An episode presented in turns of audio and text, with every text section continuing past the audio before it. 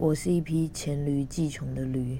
我想在讲这句话的同时，再次确认“钱”的写法。每个礼拜，我打开两次我的笔记本，在那之前，我赶跑着以开心又焦急的心情吸收文字，又得遵守着不挥霍文字的这条底线，尽可能确保我知道我自己在讲什么。一直以来，我都想象着这样的夜晚，想不出堂堂的主题，只是顺流而写下。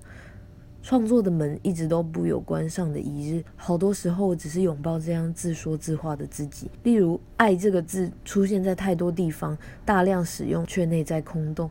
如此小心翼翼，要怎么去写情歌呢？或许会有一个时候，人们再不知道贫穷、战争、歧视这些字词的意思，也再没有使用这些字的必要。相反的，我们创造了更多智慧，在诉说着精神世界的故事。我猜想到那时还有“钱”这个字吗？黑色的精液。